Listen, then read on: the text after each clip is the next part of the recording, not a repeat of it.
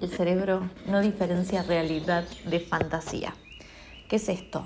Si yo imagino una cosa linda, mi cuerpo se siente bien. Si yo imagino una cosa fea, mi cuerpo también lo representa. Esto es porque tampoco el cerebro físicamente tenga la posibilidad de irse del presente. Voy a explicarlo con un ejemplo. Eh, yo sé que mi hijo está viajando, mi hijo, mi hija, mi hermano, mi tía, mi primo, alguien que yo quiera mucho, de determinado lugar a determinado lugar, de Nueva York a Los Ángeles. Y escuché que se cayó un vuelo entre Nueva York y Los Ángeles. Imagínense el estado de tensión en el que uno entra, más allá de que no sé el número de vuelo, que no sé si era ese vuelo, pero todo lo que mi mente genera, toda la tensión que generó en el cuerpo. ¿Era real esa información? Sí, una parte sí, pero quizá mi hijo no, o la persona que yo quiero no embarcó, no estaba ahí, no era ese vuelo, pero mi cuerpo lo tomó como cierto, lo tomó como verdad, mi mente y lo reflejó en el cuerpo.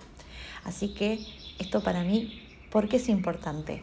Abrirnos a ver desde ese lugar, porque ahí sé que muchas cosas de las que pienso, en realidad mi cuerpo las está representando, las estoy sufriendo y aún no pasaron, o quizá no pasaron o nunca pasen. Esto, por eso se dice que el 95% de las preocupaciones no ocurren. ¿Por qué? Porque mi cerebro, mi mente, como le llamen, quiere que yo sobreviva. Entonces me va a tener en situación de alerta, me va a decir, atención, fíjate por acá, fíjate por allá, prevé esto. O sea, mi mente no está en contra mío, eh, está a favor mío, está a favor de que yo pueda sobrevivir en el plano terrenal, en, en esta tierra. Porque si no tuviera una mente no sabría a qué horario conectarme, cómo hacerlo, cómo no hacerlo. Está a favor mío. ¿Qué sucede? Está tan a favor mío de la supervivencia que no se da cuenta que a mí también me hace bien el disfrute.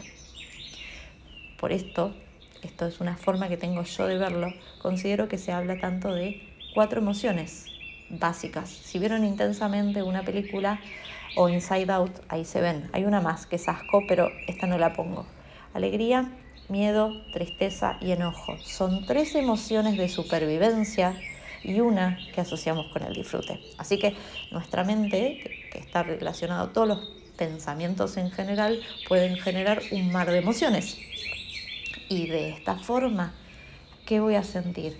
O miedo, o, o tristeza, o enojo, y solo tengo una de alegría. Entonces, siendo consciente de que mi mente, mi cerebro quiere mi supervivencia, se lo agradezco y le digo, bueno, esto aún no ocurrió o la técnica que yo utilice, pero ya empiezo a abrir ese canal. Es decir, gracias mente, yo sé que quiero que sobrevivas, que sobreviva en este plano, pero ¿qué onda si vamos al disfrute?